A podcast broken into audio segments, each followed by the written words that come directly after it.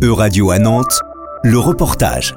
Vincent Lepape. En 2023, pour la première année, le département de Loire-Atlantique met en place un budget participatif, un dispositif qui permet aux citoyens de proposer et de voter des projets qui seront par la suite financés par la collectivité la Loire-Atlantique devient ainsi le 21e département en France à adopter ce type de dispositif. Selon Karine Fouquet, conseillère départementale en charge des budgets participatifs, il s'agit aussi de donner aux citoyens la capacité d'agir. Donc euh, l'idée de ce budget participatif, c'est de faire vraiment participer euh, les citoyens, de, les faire euh, travailler sur des projets, proposés et, voter des projets qui vont avoir une incidence sur leur vie autour des questions de la citoyenneté, de la solidarité et de l'écologie. Alors sont concernés par le budget participatif tous les citoyens âgés d'au moins 16 ans qui pourront voter pour entre 3 et 10 projets les projets sélectionnés devront être réalisés dans les deux ans. Pour sa première édition, le budget participatif est déjà conséquent. Un budget de 2 millions d'euros pour, euh, pour donc des projets d'intérêt général, euh, des projets qui pourront euh, aller jusqu'à 50 000 euros maximum. Ce budget participatif est encadré par un comité citoyen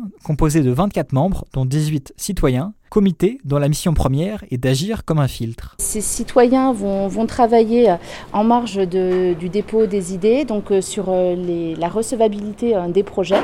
Et les 18 citoyens qui sont, qui sont retenus donc, ont candidaté pour pouvoir participer à ce comité citoyen.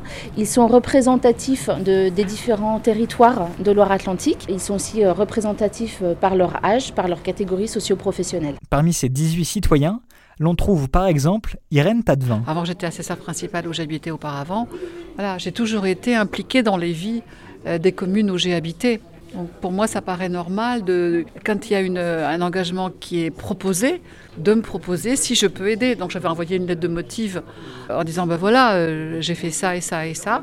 Après, il y a eu un logiciel. Après, donc, on m'a téléphoné en me disant, vous avez été tiré au sort.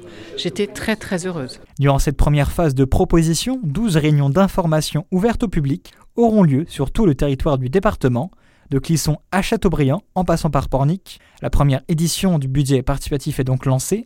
Les projets peuvent dès maintenant être déposés. Et vous avez du 27 février au 11 avril pour pouvoir déposer les projets sur la plateforme participer.loire-atlantique.fr. S'en suivra une phase d'analyse des projets par le comité citoyen jusqu'à septembre, puis un vote des projets en octobre et novembre.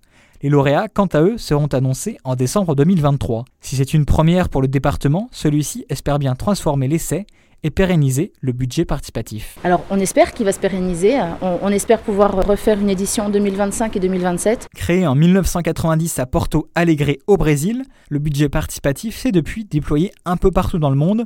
Avec 4500 budgets participatifs, l'Europe est l'une des parties du monde qui en compte le plus. Euradio vous a présenté En Région. Retrouvez les podcasts de la rédaction dès maintenant sur euradio.fr.